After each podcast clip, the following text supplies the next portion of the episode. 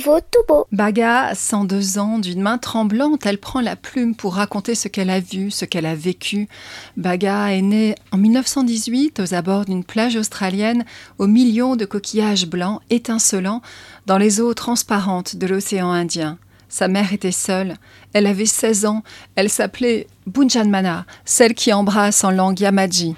Son père, irlandais venu chercher l'aventure sur l'île continent, était reparti combattre en Europe, fauché à peine sorti de l'enfance à 19 ans, deux lunes avant la naissance de Bagar. Métis Marda Marda, moitié Mundugu donc, ce mot qui désigne aussi bien les blancs que les créatures diaboliques, Baga Mackenzie est rejeté de tous avant même d'avoir vu le jour. En ces temps-là, le racisme était la norme, il n'était même pas discuté. Elle a 11 ans quand sa mère meurt à son tour. Baga est alors absolument seule sur cette côte désolée où tout est péril. Les éléments, bien sûr. Ici, on meurt du désert et de l'océan, mais aussi les hommes. Elle a pour unique bagage deux javelots, une outre en peau de kangourou, un boomerang et cette langue anglaise apprise à sa mère par son père. Baga est seule, mais rencontre dans le bush une autre solitude.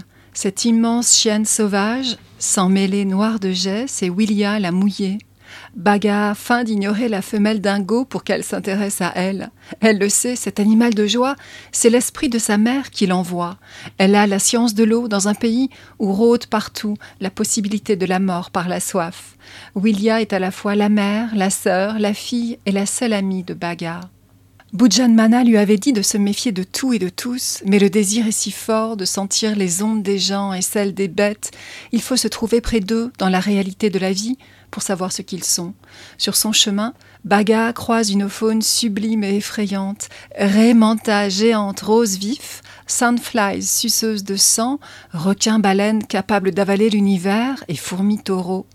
Il suffit, selon les croyances immémoriales, de demander en pensée à ces créatures venimeuses de s'abstenir de vous tuer pour qu'elles vous épargnent. Avide qu'elle est, telle montagne, de frotter et limer sa cervelle contre celle d'autrui, Baga apprend aussi toutes les nuances de l'humanité.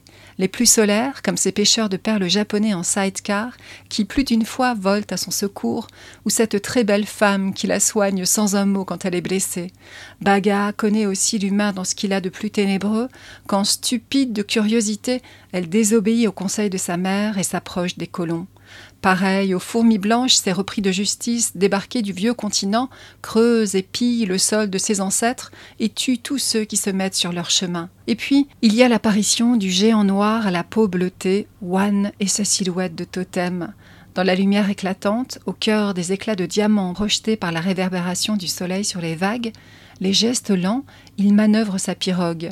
Il est venu de très loin à la rencontre de Baga pour qu'elle pénètre en territoire de magie et raconte ce qu'elle aura vu. La langue très belle de Jean-François Chabat offre dans ce roman d'apprentissage bouleversant des pages inoubliables sur la splendeur du monde sauvage, les tornades bleues nacrées qui dansent sur l'océan telles des sorcières ivres, les coquillages camouflés en cartes au trésor qui tuent plus sûrement qu'un cobra et un poisson globe réunis. En cette terre de violence qu'est l'Australie, il analyse finement la mécanique compliquée des êtres où celui qui torture souffre de ce qu'il inflige.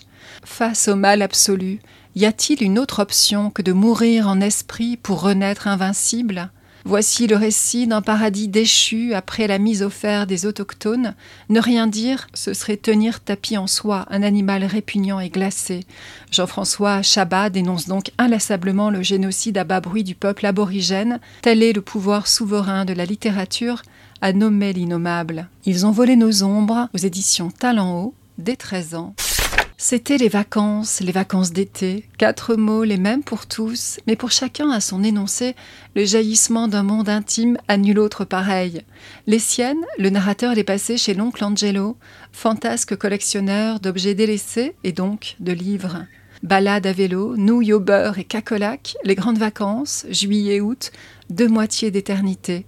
Et puis un jour, c'est arrivé, elle est arrivée, Esther Andersen, debout dans les dunes, et la vie n'a plus jamais été comme avant.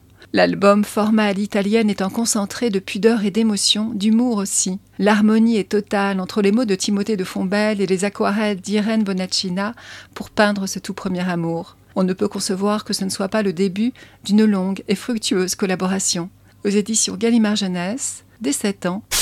Elle a créé l'école cubaine de ballet, pris sa retraite à 74 ans, mais continuait à enseigner la danse à l'aube de son centenaire.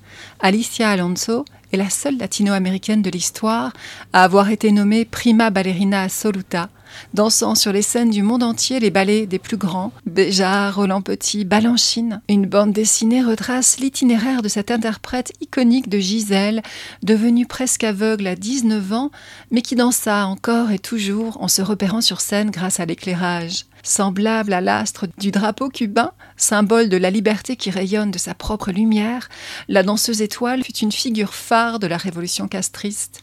L'artiste au fort caractère avait juré de convertir à la danse classique l'île des fous de salsa. Au fil de chapitres joliment nommés d'après les cinq positions, les évocations de l'âge d'or de la diva en pleine révolution cubaine alternent avec les portraits de deux danseuses d'aujourd'hui, une enfant de la campagne qui intègre l'école de danse et une fille de salle obligée de danser la nuit en petite tenue devant les touristes pour survivre. Car l'image parfaite d'un paradis égalitaire sur le soleil des Caraïbes se craquelle et laisse entrevoir le rejet systématique des danseurs d'ascendance africaine, le marché noir et le culte de la personnalité. Et derrière la beauté et la grâce, un art dévorant pour danser Gisèle, il faut souffrir dans ta vie. Souris sous les vivas, malgré les pieds en sang, d'avoir trop dansé ce ballet romantique qui affirme que l'amour est plus fort que la mort. Alicia Prima Ballerina Assoluta, scénario de Eileen Hofer, dessin et couleurs de Mayalen Gust, aux éditions Rue de Sèvres, dès 13 ans. Tout nouveau, tout beau. Pas un jour sans une ligne et sans un dessin, pourrait-on dire. Deux grands-parents coréens, presque octogénaires, ont mis en pratique la locution latine en alimentant un compte Instagram de leurs Drawings for My Grandchildren, dessins pour leurs petits-enfants. Voici ces choses vues et autres pensées du jour, réunies dans un petit volume aussi beau qu'inspirant. Au fil des migrations, les descendants des deux professeurs de Séoul sont devenus de petits New-Yorkais ou des Carioca. S'ils grandissent loin, l'appli aplanit les barrières géographiques et linguistiques. Cette chose qui t'a laissé une minuscule marque au cœur, c'est la peine qu'on appelle la séparation.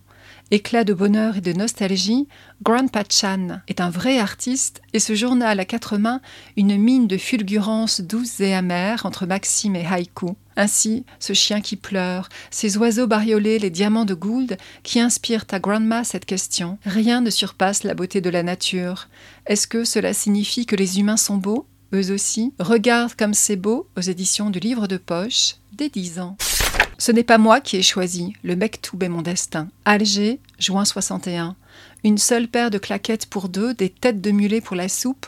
On ne roule pas sur l'or, mais on est heureux. Les courses folles dans la casbah, fleurs d'oranger, coriandre et ras el hanout, les accords feulés d'Oum Kalsoum, un bus qui pétarade au loin, son pot d'échappement crachant des volutes de fumée noire comme une coulée de colle sur la joue bleue du ciel. Légère Analepse, décembre 1960, les quartiers populaires d'Alger se soulèvent contre le colonialisme et la vie d'une enfant est dynamitée. À 12 ans, la violence absolue d'un changement de prénom. Tu ne t'appelles plus Fatima, prénom jugé sale et dénué de charme par madame. Tu seras désormais Francette, qui rime avec proprette pour te civiliser, t'acculturer, te décaper et ôter en toi toute trace d'arabité. Ne pleure jamais quand quelqu'un t'a blessé, disait Oumi, son rayon de soleil de mer. S'il le faut, mords-toi les joues jusqu'au sang, mais ne lui fais pas cet honneur.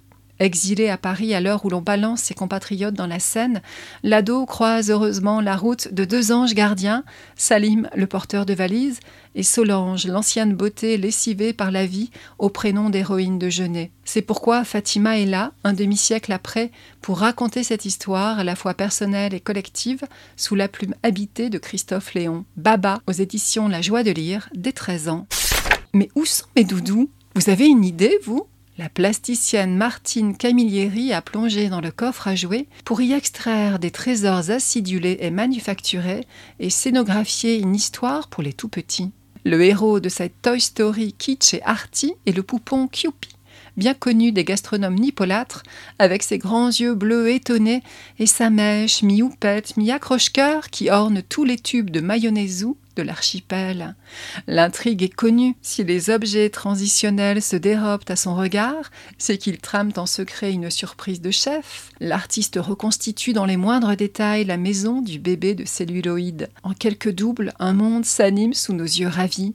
C'est rythmé et jubilatoire, bourré de clins d'œil et de gags. De l'art de poétiser ces miniatures du monde adulte où Barthes flairait, pourtant, le piège idéologique. Aux éditions Nathan, dès 18 mois. Vivement qu'on se touche, qu'on s'embrasse et qu'on se parle, qu'on se mette les doigts dans la bouche, qu'on s'enlace, qu'on se palpe. Commençons par où tout commence, ce drôle de nœud, étrange fleur de peau.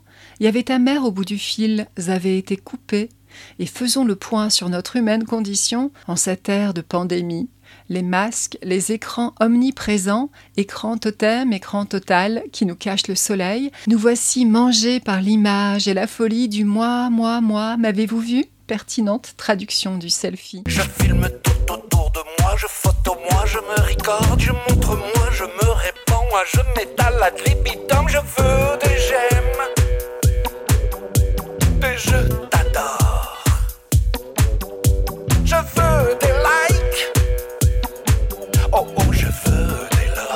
Notre mundo patakès ne tourne plus rond, et nous n'y sommes pas pour rien. Sans démonstration appuyée ni grandiloquence, les mots de notre époque, pédocriminalité, crise des réfugiés, crimes contre l'environnement, sont pointés sur des rythmes joliment chaloupés. La planète extravague, pourquoi ne pas laisser le gouvernail au grain de folie aux créateurs et à tous ceux qui font des pas de côté? Il nous faut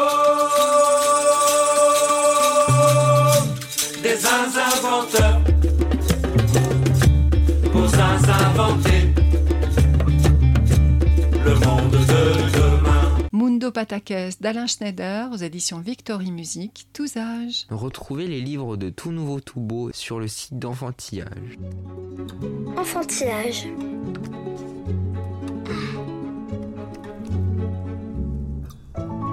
Enfantillage, le rendez-vous des livres pour enfants. Merci de nous avoir écoutés, bonne lecture à toutes et à tous, et à la prochaine fois.